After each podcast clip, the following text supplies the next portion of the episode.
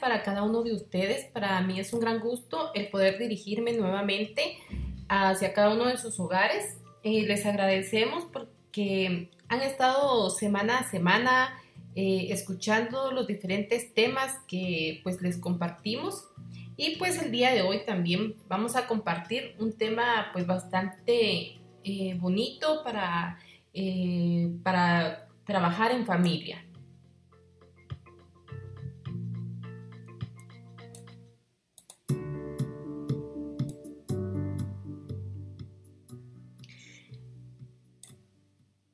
Y pues em, nosotras como EPECistas de la Universidad de San Carlos de Guatemala eh, vamos a compartir y desarrollar este tema eh, en este día, eh, los valores en la familia, para que pues podamos, ¿verdad?, seguir inculcando lo que, lo que es estos valores, ¿verdad? Y poder forjar, ya que pues la familia es el lugar ideal, ¿verdad?, donde se empiezan a formar lo que son eh, los valores en cada uno de los miembros.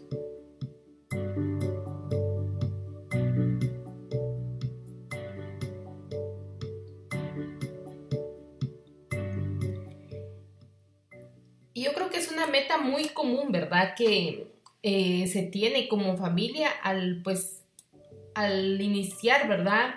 Eh, un proyecto de una familia se toma en cuenta el poder transmitir los, los valores a, los miembros, ¿verdad? Que pues se van procreando y pues vamos logrando, ¿verdad?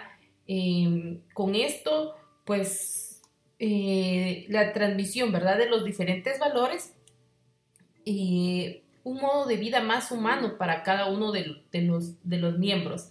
Y pues que posteriormente, eh, aparte de transmitirlos y tenerlos solo en la familia, también los vamos a poder transmitir dentro de la sociedad, ¿verdad? Ya que eh, el valor nace y se desarrolla cuando cada uno de los miembros asume con responsabilidad el papel que le ha tocado desempeñar en la familia, procurando, ¿verdad?, el bienestar, desarrollo y felicidad, no solo tanto para la familia, sino para todas las personas sería el objetivo, ¿verdad? De poder eh, inculcar y trabajar los valores en familia.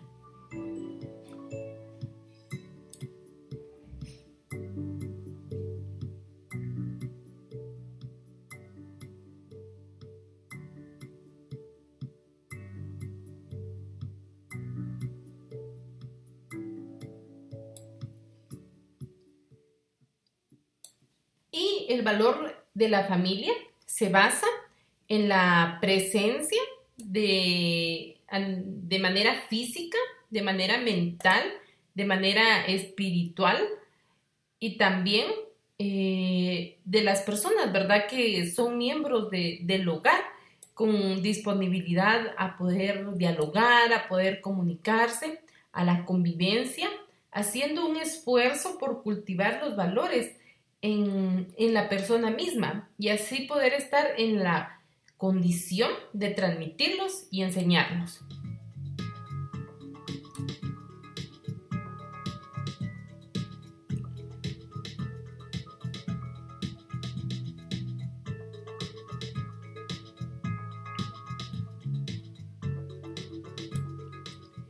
ya que al hablar de los valores familiares, em, también se establecen lo que son relaciones personales que hacen más fuerte, ¿verdad? Em, la afinidad de sentimientos, de afectos e intereses que se basan en el respeto mutuo de las personas.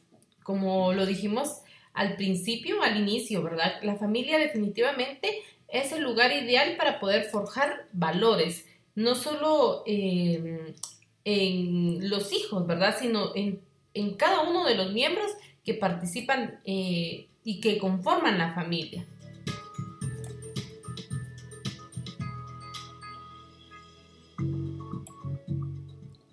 Ya que la familia es la comunidad donde desde la infancia se enseñan los valores y el adecuado uso de la libertad. Las relaciones personales y la estabilidad familiar son los fundamentos de la libertad, de la seguridad, de la fraternidad en el, en el núcleo de la sociedad. Y por esto es que la familia, ¿verdad? Eh, podemos decir que también se tiene el inicio de una vida social.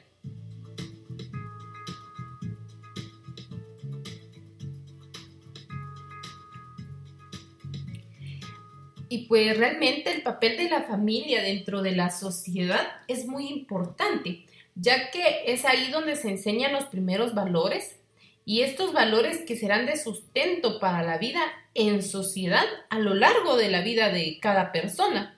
Y entre, entre algunos de estos valores vamos a poder eh, destacar, ¿verdad? Em, los más importantes que podemos em, ir fomentando, cultivando, ¿verdad? Dentro de nuestra familia.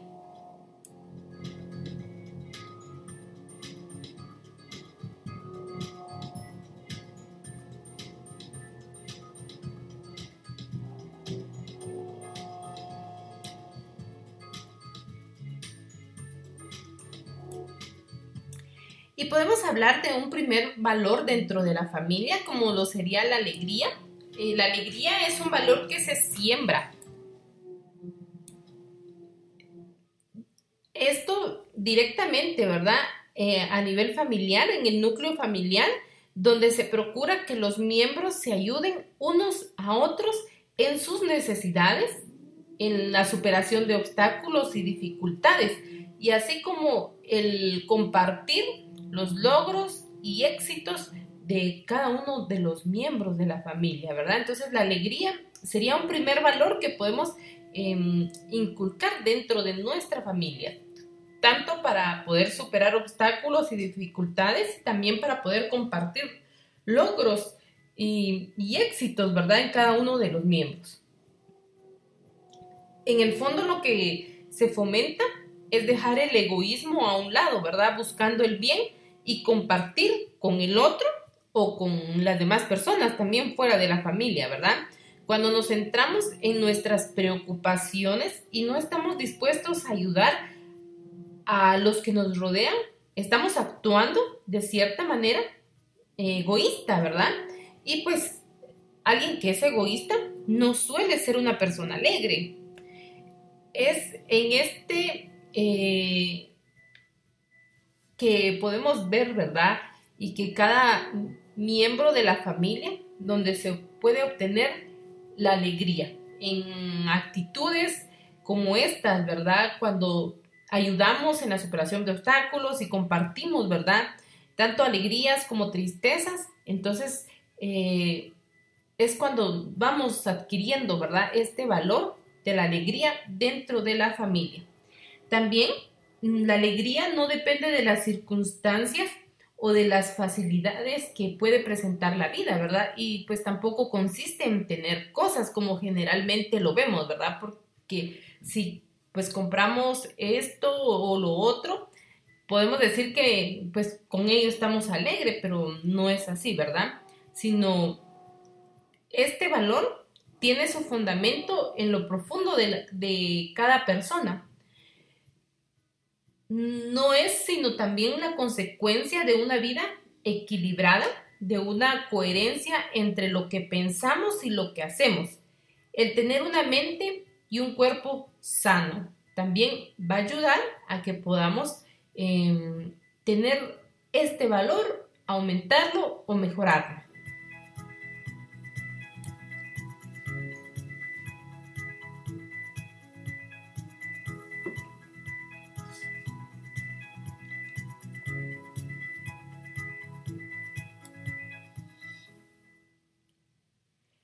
Hemos hablado como primer valor de la alegría y pues la verdad pensamos en compartir con ustedes eh, en este día este tema, ¿verdad? Ya que pues las fechas que se acercan eh, son muy eh, de pasar tiempo en familia, ¿verdad? Y más que nada poder pues analizar, ¿verdad? ¿Qué tanto estamos trabajando en nuestros, en nuestros valores como, como familia, ¿verdad? Quizá también estamos transmitiendo eh, de manera equivocada algún valor, ¿verdad? Porque eh, muchas veces o en muchas ocasiones eh, hemos, hemos hecho, ¿verdad? De que la alegría dependa de algunas circunstancias o de las facilidades, cuando realmente esto no debería de ser así, ¿verdad? Sino más que nada que sea la consecuencia de la vida equilibrada y pues que sea coherente, ¿verdad? Lo que pensamos, lo que hacemos, tener una mente sana, un cuerpo sano y eso nos va a ayudar bastante a poder eh, fomentar lo que es este valor.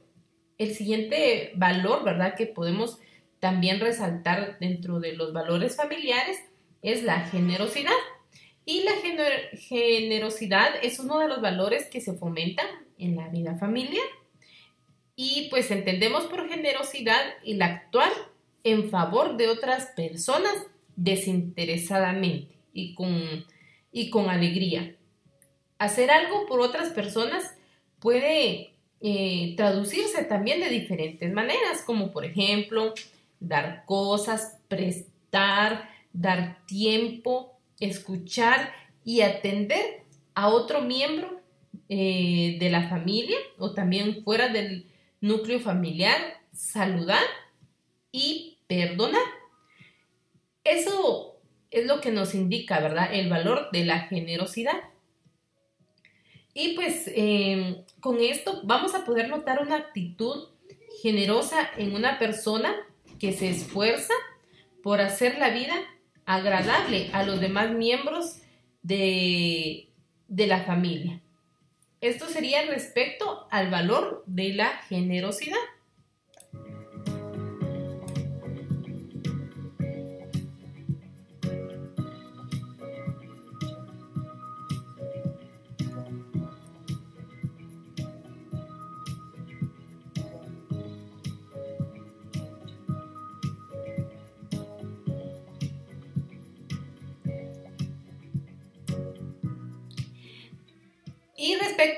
Valor, muchas veces también hemos pensado que ser generoso solo consiste en dar cosas, pero también, si ponemos atención, también consiste en dar tiempo para escuchar y atender a alguien más, ¿verdad? Eso también es parte de la generosidad.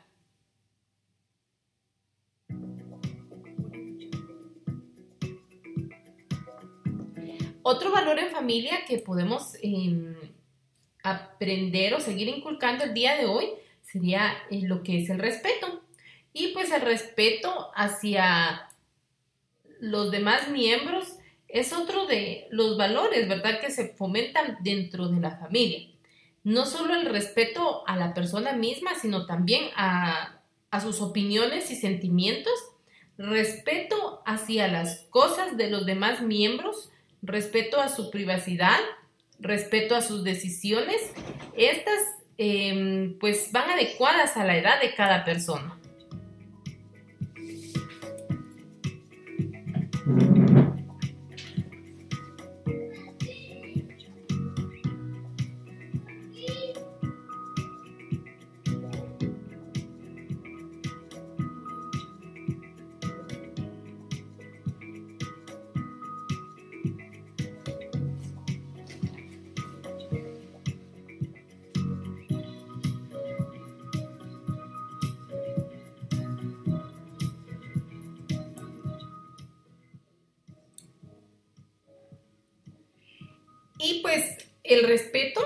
También eh, es en la familia donde el niño aprende tanto él o ella como sus ideas y sentimientos merecen respeto y también son valorados, ¿verdad? Sería otro valor que podemos trabajar en la familia. También podemos hablar respecto a la justicia ya que la justicia eh, se fomenta también en el seno de la familia al establecerse lo que corresponde a cada miembro de la misma.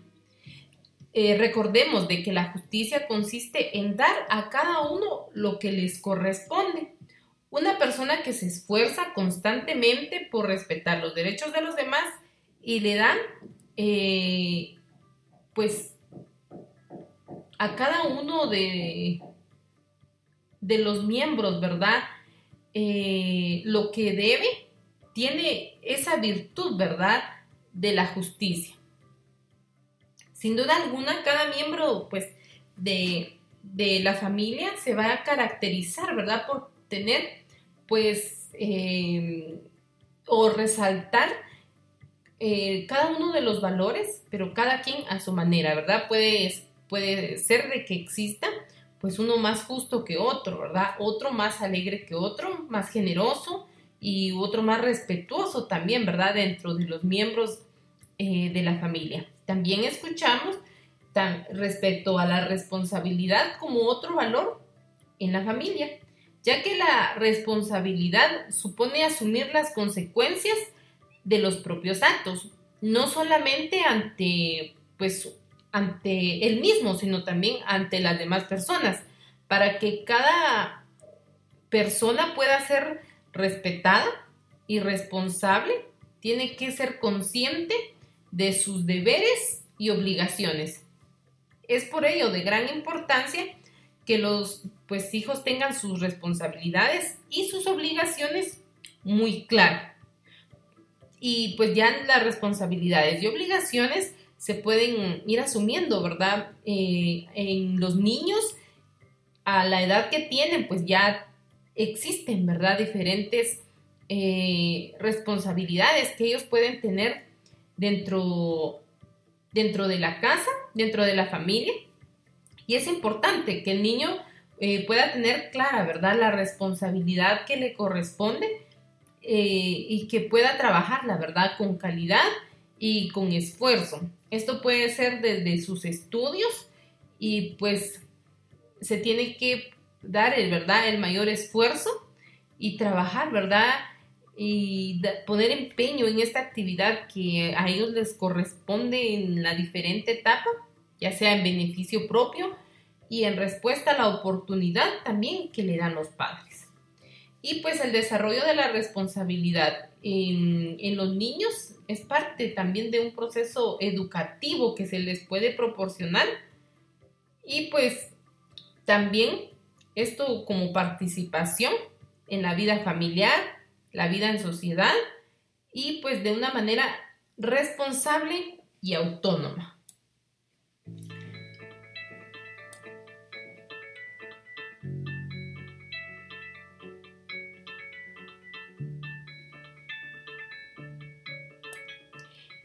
estos valores que hemos estado compartiendo, ¿verdad? En, este día, eh, realmente son muy importantes para poder trabajar dentro de la familia y pues que podamos eh, seguir fomentándolos, ¿verdad? En cada uno de los miembros y que también nosotros podamos irlos trabajando día con día.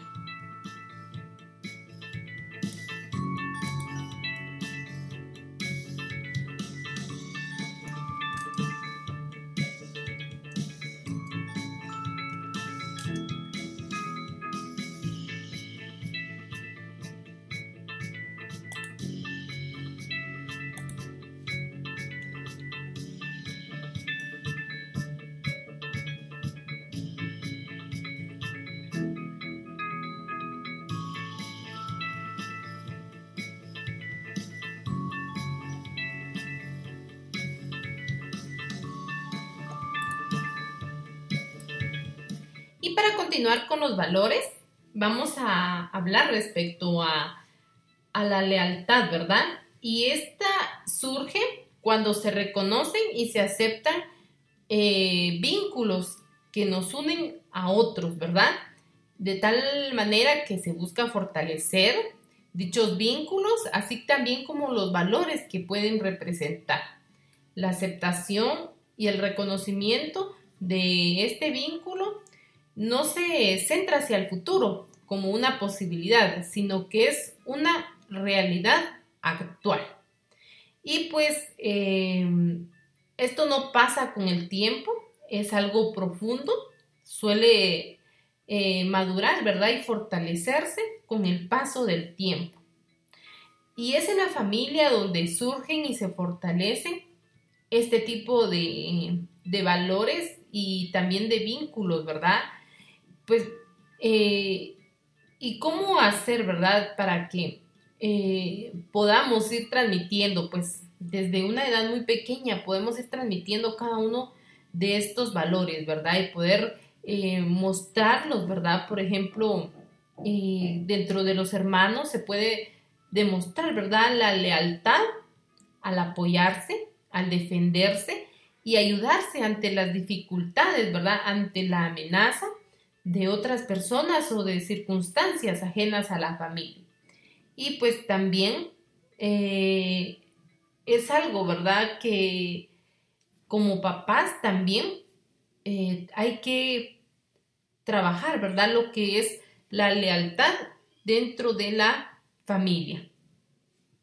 No debemos de eh, confundir cada uno de los significados de estos valores que hemos estado trabajando, ¿verdad?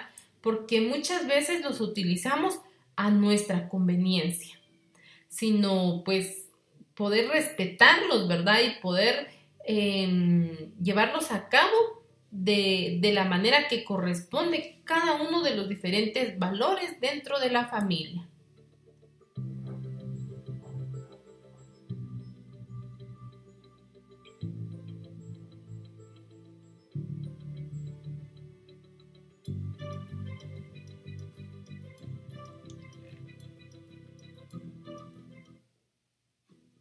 También eh, el autoestima, ¿verdad?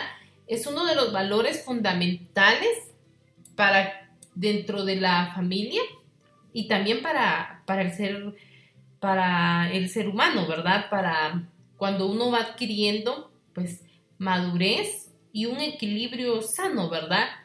Y este valor definitivamente está dentro de las raíces y fundamentos del núcleo familiar. Muchas veces, ¿verdad? Cuando pues llegamos a una edad adulta y nos damos cuenta que tenemos algunas dificultades con nuestra autoestima, eh, esto a veces ha venido a consecuencia, ¿verdad? Desde que pues no, no se trabajó desde nuestra niñez o no fue tomada en cuenta. Y pues vamos a definir un poquito lo que es el autoestima y podemos definir, ¿verdad? Que eh, pues la, el autoestima es la visión más profunda que cada persona tiene de sí misma. Influye de modo decisivo en las elecciones y en la toma de decisiones. En consecuencia, ¿verdad? Em, conforme el tipo de vida, las actividades y los valores que elegimos. Y pues desde niños vamos construyendo el concepto de nosotros mismos de acuerdo a los mensajes recibidos de nuestros padres, hermanos, familiares, amigos y maestros. Es la suma de la autoconfianza, el sentimiento de nuestro valor personal y de nuestra capacidad. Y pues esta se basa en la variedad de pensamientos, sentimientos, experiencias y sensaciones que hemos ido acumulando a lo largo de nuestra vida, pero principalmente a lo largo de nuestra infancia y de nuestra adolescencia. Y pues si queremos construir una personalidad fuerte y equilibrada, es de vital importancia que como padres hagamos sentir a nuestros hijos que son dignos de ser queridos con un amor incondicional, es decir, no condicionando a su comportamiento, a las calificaciones o algunas actitudes que quisiéramos nosotros como padres, ¿verdad? Y pues el elevar la autoestima de nuestros hijos es de vital importancia, ya que contribuimos a que se desarrolle la convicción de que es estimado y valorado, que es competente para enfrentarse a la vida con confianza y optimismo y que es merecedor también de la felicidad.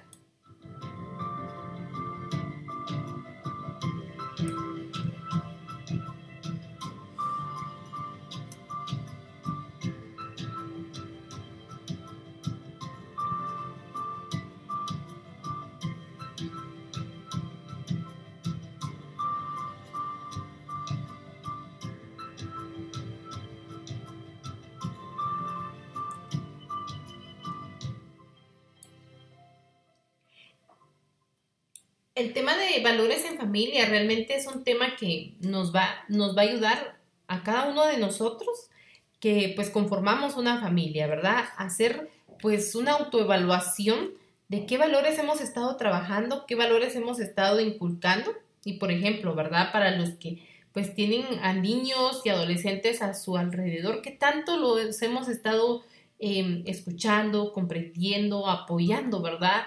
Para poder eh, forjar en ellos una personalidad más que nada equilibrada y que pues ellos tengan muchos beneficios de esto más adelante, ¿verdad? Para poder adaptarse, para sentir ellos eh, sentirse competentes y seguros de lo que pues van a hacer más adelante y que en las diferentes etapas pues corresponde hacer.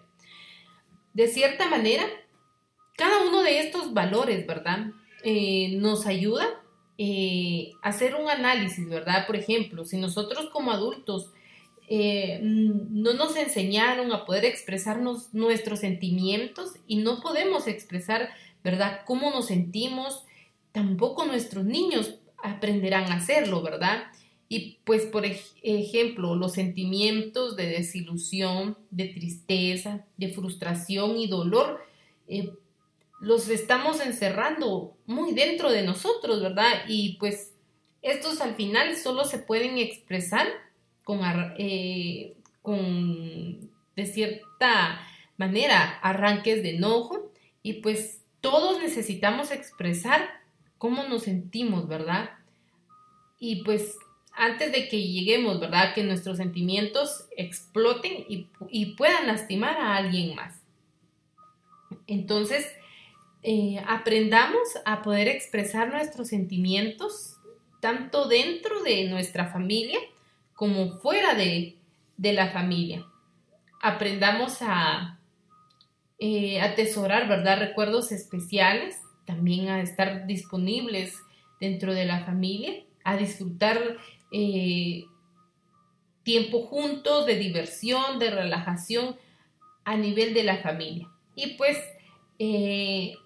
que podamos mantener, ¿verdad? Una familia sólida y una familia realmente que pueda complementar a cada uno de los miembros pues como lo hemos escuchado, la familia definitivamente es el verdadero núcleo formador de hombres en nuestra sociedad contemporánea. Y en la familia tenemos las oportunidades de vivir y formar los valores y también así eh, los antivalores, ¿verdad? Que es todo lo contrario a los valores que hemos platicado el día de hoy. También en la familia tenemos la oportunidad de convivir Em, peligros, oportunidades, de reflejar nuestras mayores debilidades y que con armonía nos las hagan ver para aprender a superarlas y a fortalecerlas.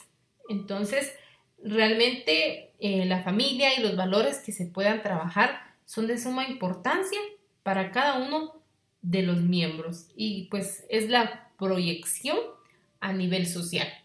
Yo les agradezco por eh, estar en sintonía eh, de la radio y pues eh, para mí ha sido un gran gusto compartir con ustedes este tema en este día de los valores en familia y pues también le voy a dejar el tiempo a mi compañera. Mi nombre es Laura Joachín y le dejo el tiempo a mi compañera Gabriela Gerón. Les agradezco mucho por el tiempo de, para poder escucharnos.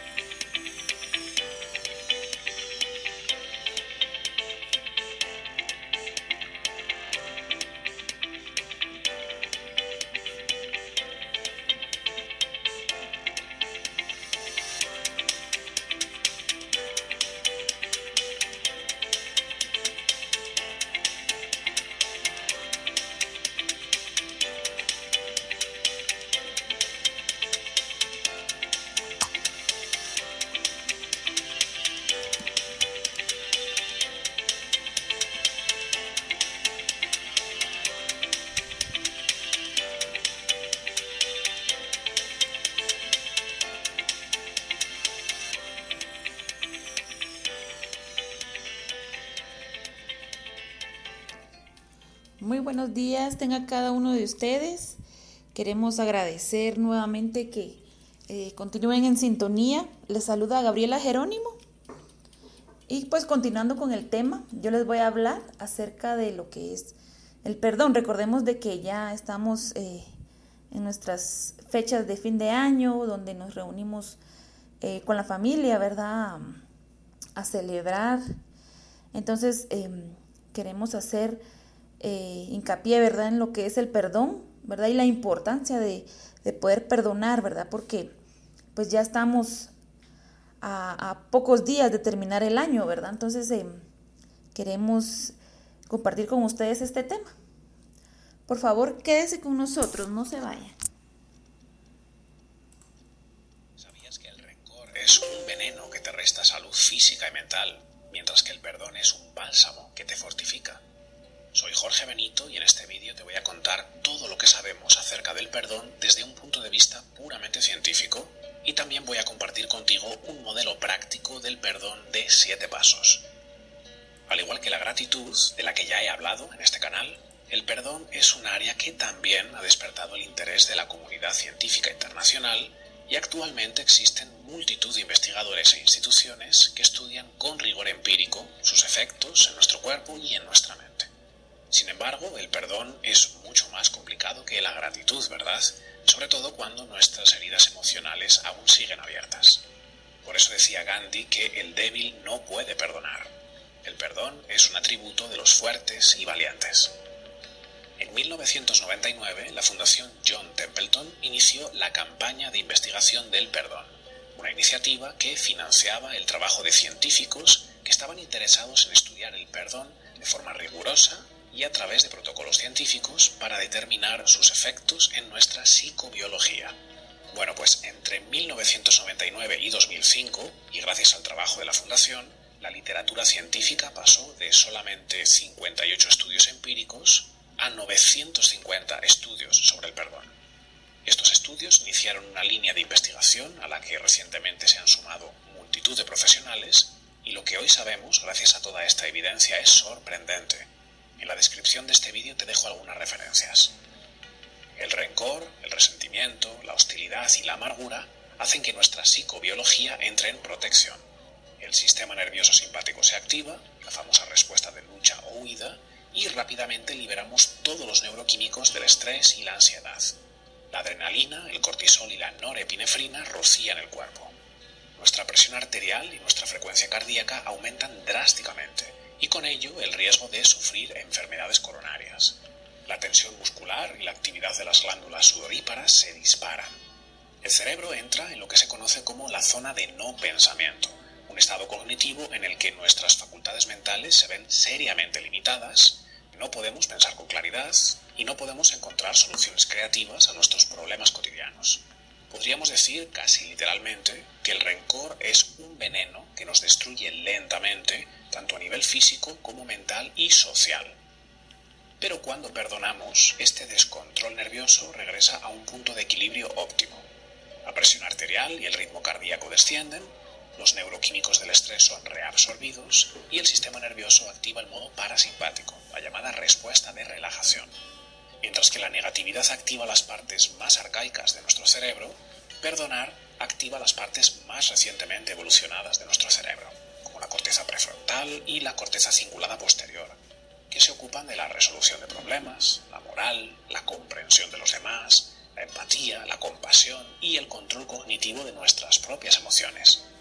Este control sobre los centros emocionales del cerebro es muy importante porque inhibe las reacciones impulsivas alimentadas por la rabia y el odio. Nos calmamos.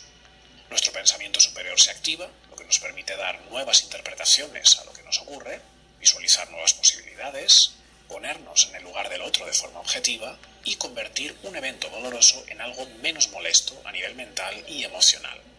Y esto a su vez tiene un impacto decisivo en nuestros estados de ánimo, nuestra autoestima, nuestras respuestas emocionales, nuestras relaciones con otros seres y nuestro sentido interior de propósito vital y conexión con la vida. La investigación sugiere que el perdón probablemente evolucionó como un mecanismo que nos permite superar el dolor y aliviar el sufrimiento humano. podría decirse que existe para ayudarnos a superar situaciones que generan cantidades insostenibles de estrés. O dicho de otro modo, la inteligencia natural, al encontrar que los seres humanos nos enfrentábamos a situaciones extremadamente dolorosas que amenazaban nuestra integridad, desarrolló un mecanismo de alivio del dolor y el sufrimiento que se activa en nuestro cerebro a través del perdón y la aceptación. Y no solo eso, Hoy sabemos que el perdón ha servido también como mecanismo evolutivo de cohesión social que asegura la supervivencia del clan. Sin embargo, nuestra cultura moderna no suele promover el perdón ni la compasión. Son cosas que suelen ser percibidas como insensateces, meros signos de debilidad y sumisión. Empatizar y perdonar son valores que se quedan en la teoría, pero a la hora de llevarlo a la práctica, somos más propensos a estigmatizar y denigrar a todos aquellos que consideramos nuestros enemigos. Y esta mentalidad, además de que no resuelve nuestros problemas, nos despedaza. A nivel personal nos resta salud física y mental, y a nivel social nos sume en la separación, el odio y la disgregación. ¿Qué podemos hacer para cambiar esto? ¿Cómo aprendemos a superar todas estas barreras que nos separan del perdón y la aceptación? Porque qué duda cabe que cuando hemos sido enormemente dañados y recordar nuestro dolor resulta devastador, el perdón parece irracional, cuesta muchísimo. Y nadie nos ha enseñado a hacerlo, ¿verdad? Desde que éramos pequeños nos decían, perdona fulanito y ya está, eso era todo. No sabíamos cómo se hacía y nadie nos decía cómo hacerlo. Bueno, pues afortunadamente hoy ya contamos con modelos que nos ayudan a desarrollar el perdón el más extendido y que ha servido como base para desarrollar estrategias que hoy se utilizan también en terapia clínica, es el modelo teórico del doctor Robert Enright y que consta de estos cuatro pasos. En primer lugar se encuentra el descubrimiento de cómo la ira, la ofensa y la furia nos afectan. Nos vamos dando cuenta de cómo estos venenos dañan nuestra salud, nos contraen y dificultan nuestra vida. Tras reconocer nuestra ira, experimentarla plenamente y enfrentar el dolor que causa, establecemos la clara intención de perdonar. A continuación, trabajamos para alcanzar el desarrollo de un cierto nivel de comprensión por la persona que nos causó el daño. Y finalmente desarrollamos la compasión, reconociendo que otros han sufrido y atravesado experiencias similares. La persona que nos traicionó también ha sido traicionada y también ha perdonado. Este modelo teórico es muy útil, pero en la práctica no es nada sencillo, ¿verdad? Así que voy a compartir contigo mi propio modelo práctico de siete pasos que, por supuesto, no pretende sustituir los modelos clínicos existentes. Es solo una propuesta que tal vez te ayude y lo comparto con ese ánimo. Si te sirve, genial. Y si no te sirve, pues no lo uses. Lo mejor de este modelo es que lo puedes hacer a solas, la intimidad de tu espacio privado. No necesitas que la otra persona que te hirió esté presente.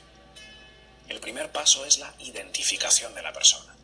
Toma conciencia de esa persona hacia la que guardas rencor y ten presente que el perdón no es una forma de minimizar sus ofensas, sino una forma de liberarte de estos venenos que te causan sufrimiento.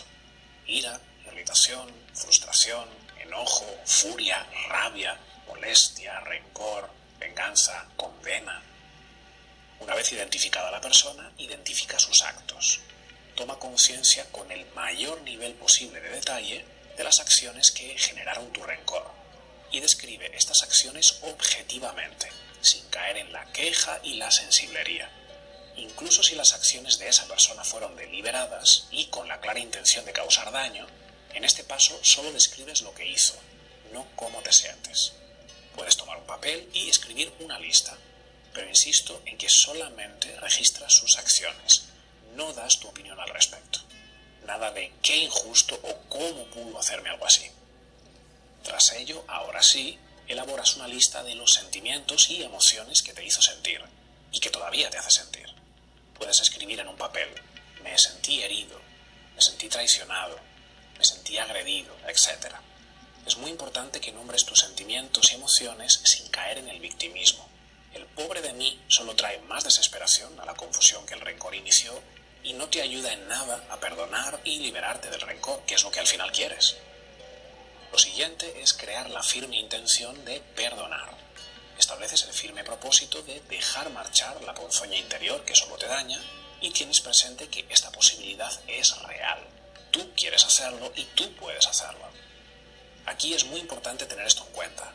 Perdonar no es negar que el daño nunca existió. es tomar la decisión de impedir que ese daño te siga controlando y despedazando. Recuerda que aunque perdonar no cambie tu pasado en absoluto, transforma tu presente por completo.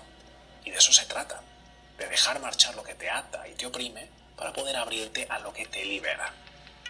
Siguiente paso, reconoce el perdón que has recibido. Antes de perdonar es muy importante que seas consciente de que tú también te has equivocado y has sido perdonado. Todos hemos cometido errores y ofensas y hemos sido perdonados. Tener esto presente te ayuda a crear un espacio interior de perdón. Como decía el gran Jacinto Benavente, a perdonar solo se aprende en la vida cuando a nuestra vez hemos necesitado que nos perdonen mucho.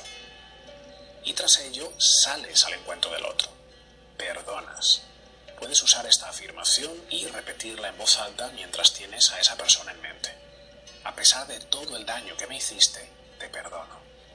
Al hacer esto, tu resentimiento no va a desaparecer de un plumazo. Y ni siquiera se trata de eso.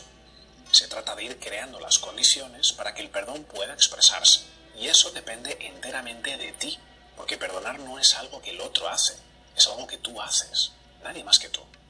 Y no perdonas para ensanchar tu vanidad. Recuerda que el perdón no te hace superior moralmente a quien te ofendió. Y el último paso, después de repetir la afirmación del perdón, es agradecer. Da gracias porque has sido capaz de soltar todo ese rencor y te estás dando la oportunidad de vivir desde un nuevo ángulo. Espero que este modelo te sea de ayuda y como siempre te recomiendo que apoyes este proceso con la meditación mindfulness.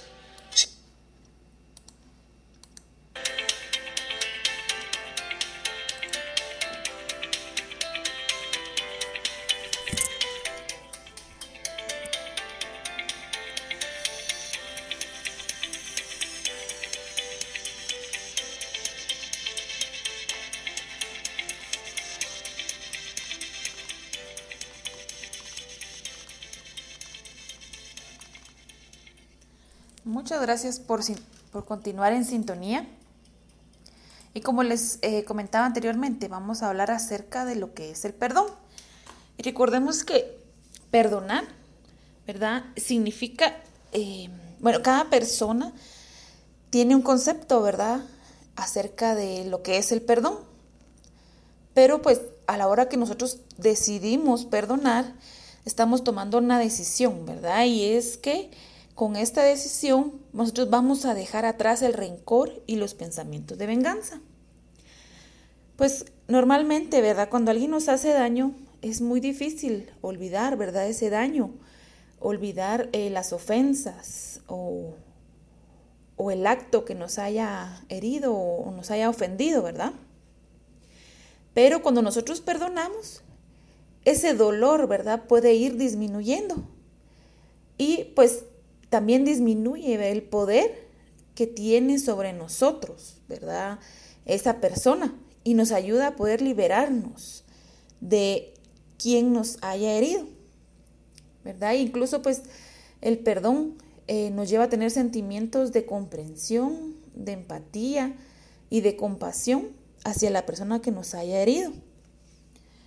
Y pues perdonar no significa olvidar, ¿verdad? Como decíamos anteriormente ni tampoco encontrar excusas eh, para que justifiquen el daño que, nos han hecho, ni tampoco implica reconciliarnos con la persona que nos haya herido, sino que perdonar nos da paz, ¿verdad? Esa paz que necesitamos para poder continuar nuestra vida, para poder vivir tranquilos y felices.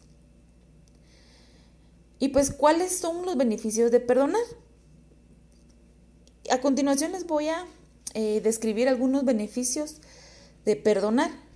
Pero pues eh, cuando nosotros dejamos atrás los rencores y la amargura, ¿verdad? Le damos lugar, le damos espacio a una mejor salud, tanto física como mental.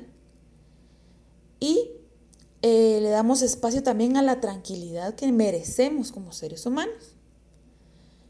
Recordemos que el perdón, ¿verdad? Nos lleva a tener relaciones más sanas. Porque muchas veces em, nosotros estamos enojados, estamos con ese rencor y lo que hacemos es de que a veces herimos, ¿verdad? O, como decimos comúnmente, rematamos con las personas más inocentes, ¿verdad? Con los que menos nos han hecho daño. Entonces a la hora de que nosotros perdonamos, nuestras relaciones se vuelven más sanas, ¿verdad? Ya sea con nuestros hijos, con nuestra pareja o en el trabajo.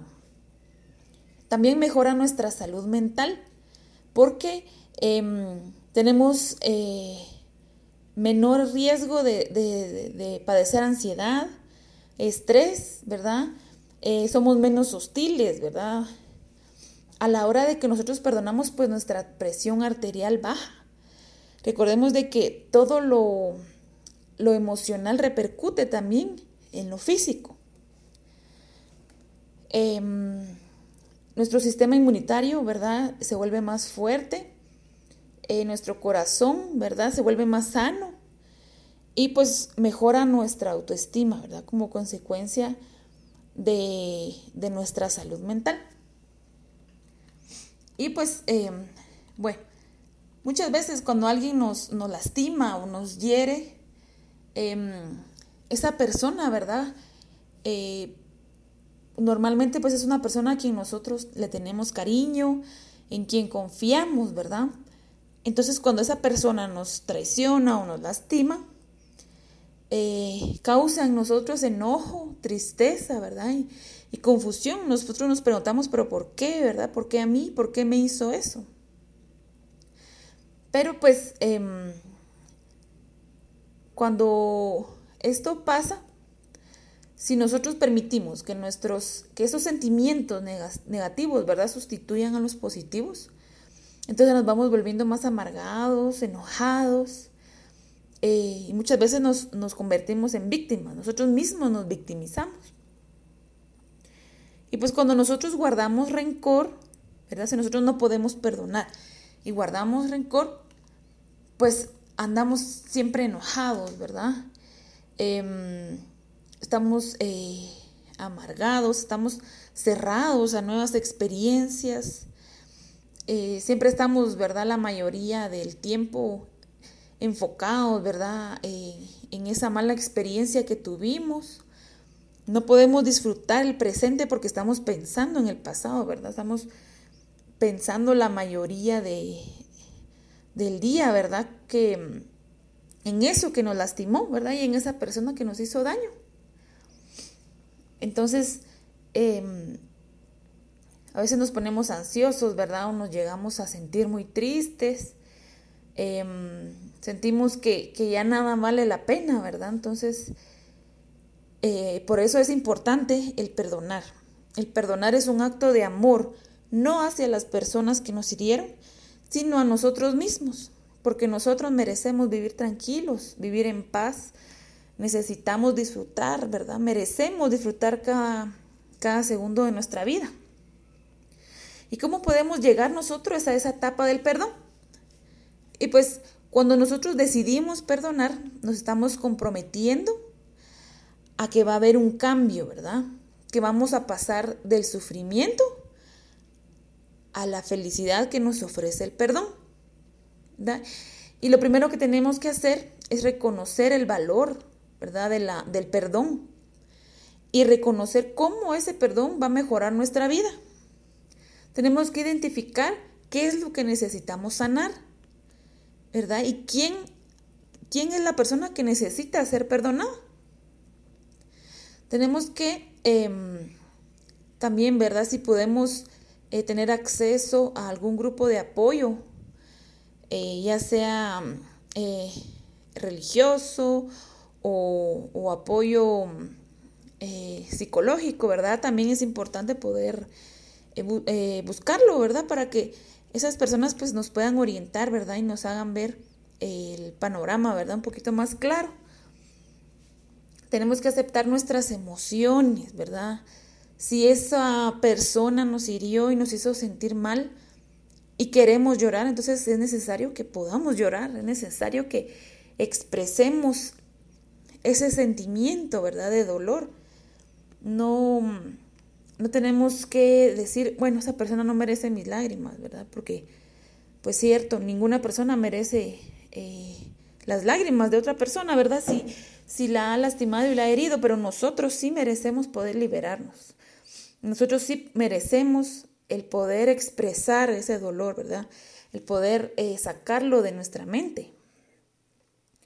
¿Verdad? Entonces, em, tenemos que elegir el perdón, ¿verdad? Si nosotros estamos convencidos de que ya llegó el momento de perdonar, ¿verdad? Entonces, eh, tenemos que tomar el control de la situación,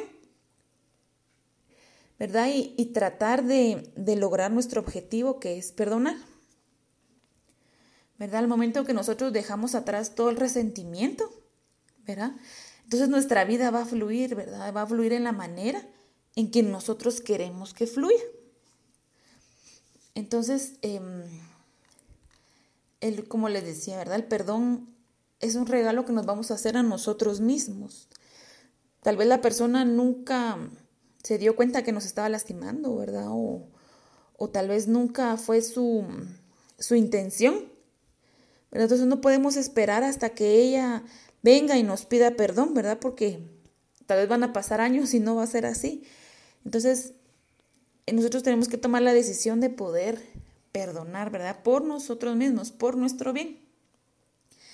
Recordemos que perdonar no significa que nos tenemos que reconciliar con la persona, ¿verdad? O, no significa tampoco que tenemos que eh, regresar, ¿verdad? A la relación que teníamos antes. La reconciliación, pues, eh, ahí sí que es decisión de cada persona, ¿verdad? Pero el perdonar no me obliga a reconciliarme con esa persona, ¿verdad? Lo único que hace es que yo me puedo reconciliar conmigo misma, ¿verdad? Por, por perdonarme por el daño que, que yo me he ocasionado a mí misma al estar guardando rencor, ¿verdad? Entonces, em, eh, ¿qué pasa si nosotros no podemos perdonar a alguien? Porque, pues, perdonar, ¿verdad? Es un desafío, especialmente eh, si la persona que nos hirió no admite haber actuado mal, ¿verdad? Em, entonces, lo que podemos hacer para poder perdonar es que debemos practicar la empatía, ¿verdad? Y la empatía, pues, es ponerse en los zapatos del otro, ¿verdad? Es ponerse en el lugar de la persona, ¿verdad? tratando de ver la situación desde el punto de vista de la persona que nos lastimó. También podemos eh, preguntarnos, ¿verdad? ¿Por qué se comportó de esa manera? ¿Verdad? ¿Por qué esa persona me traicionó? ¿Por qué esa persona me hirió? ¿Verdad? Em, a lo mejor pues nosotros pudimos haber reaccionado de una manera eh, similar, ¿verdad? Y nos hubiéramos podido encontrar eh, con, con la misma situación tenemos también que reflexionar sobre los momentos en que nosotros también hemos herido a otros, ¿verdad? Y, en los momentos en los cuales nosotros hemos sido perdonados por otras personas. Em, si se nos hace también difícil perdonar, podemos escribir un diario, ¿verdad? Eh, escribir una carta expresando todo lo que esa persona nos hizo sentir, de qué manera nos lastimó, ¿verdad? Eh, ¿De qué manera, ¿verdad? Sus actitudes hicieron que yo me ofendiera o que yo me sintiera dolida, ¿verdad? Entonces, es bueno también escribirle una carta a esa persona, ¿verdad? Expresando nuestros sentimientos, nuestras emociones, nuestros pensamientos, ¿verdad? Para que nosotros podamos em, sacar, ¿verdad? Hacia afuera, exteriorizar ese dolor que tenemos guardado.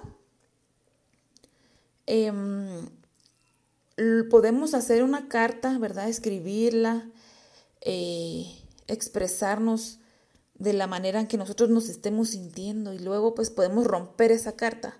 Y a la hora de romper la carta pues tratar de liberar toda esa emoción negativa que tenemos hacia esa persona, ¿verdad? Em, recordemos pues que perdonar es un proceso, ¿verdad? Eh, son como las heridas en nuestra piel, ¿verdad? Si nosotros nos cortamos necesitamos tiempo para que pueda sanar. Así son nuestras heridas emocionales también. Necesitan tiempo para poder sanar. No nos podemos presionar nosotros tampoco, ¿verdad? Y exigirnos más de lo que podemos dar, ¿verdad? Porque pues todos somos seres humanos, ¿verdad? Todos eh, eh, cometemos errores. Entonces, em, tenemos que darnos también ese tiempo, ¿verdad? Y tenernos paciencia para que esa herida pues vaya cerrando poco a poco. Em, eh, entonces, esa es una, una, técnica, ¿verdad? El poder escribirle a la persona, ¿verdad? Que el daño que nos hizo, aunque la carta pues nunca llegue a sus manos, ¿verdad? Pero nosotros estamos em, eh, expresándonos, ¿verdad? Estamos tratando de, de, de, liberar ese, ese, ese sentimiento negativo. ¿Y qué podemos hacer, verdad? Si la persona que nos ha lastimado no, no cambia, ¿verdad? No quiere, no quiere cambiar. Recordemos que nosotros somos em, responsables de nuestras acciones, no de las demás personas. ¿Verdad? Yo soy responsable de lo que yo hago y no puedo culpar a otros, ¿verdad? Por sus reacciones. Entonces nosotros no podemos esperar que la persona cambie sus acciones o que cambie su comportamiento o que venga a pedirnos perdón de rodillas, porque no es así, ¿verdad? Entonces nosotros no podemos cambiar a las personas, nosotros podemos cambiarnos a nosotros mismos, ¿verdad? Entonces la idea de perdonar no es que nosotros vamos a cambiar a la persona, ¿verdad? O que con perdonarlo, pues la persona... Eh, ya no va a volver a tener esas actitudes, ¿verdad? O esas acciones. Así no, no funciona, ¿verdad? Entonces, pues, em, el perdón, ¿verdad? Va a cambiar nuestra vida, ¿verdad? Va a traernos paz, va a traernos felicidad, eh, nos va a ayudar a sanarnos emocionalmente y espiritualmente, ¿verdad? Perdonar em, también nos va a ayudar a quitarle el poder que la otra persona tiene sobre nosotros, ¿verdad? Y le vamos a quitar ese poder de seguirnos haciendo daño. Es por eso que eh, es tan importante el poder perdonar, ¿verdad? Y ahorita pues que, que se acercan estas fechas, em, nosotros nos hemos dado cuenta, ¿verdad? Que, que a través de estos, estos meses que hemos tenido de pandemia, pues muchas personas se han ido, ¿verdad? muchas personas pues han fallecido, ¿verdad? Y, mm, nos damos cuenta que la vida es muy frágil, ¿verdad? Que la vida muchas veces es muy corta. Entonces eh, debemos de, de, vivirla, de gozarla, de disfrutarla, porque no sabemos cuánto tiempo nos quede. Entonces los días, ¿verdad? Que nos queden tenemos que vivirlos eh, de manera feliz. Eh, tenemos que dejar un buen recuerdo, ¿verdad? en las personas que nos rodean. Em, por lo tanto, pues no vale la pena, ¿verdad? No vale la pena guardar rencores, no vale la pena odiar a nadie, ¿verdad? Porque em, pues la vida se puede acabar en un instante y, y que nos llevamos solamente las vivencias, ¿verdad? Entonces, es muy importante poder vivir sin rencores, ¿verdad? Es importante vivir em, sin esa amargura que nos deja el rencor, el resentimiento. Entonces, pues yo los motivo, ¿verdad? Que eh, podamos, ¿verdad? Escribir, pues, ese propósito, ¿verdad? Proponernos perdonar a todas aquellas personas que nos hayan hecho daño. Como les decía, ¿verdad? No por ellas, sino por nosotros mismos.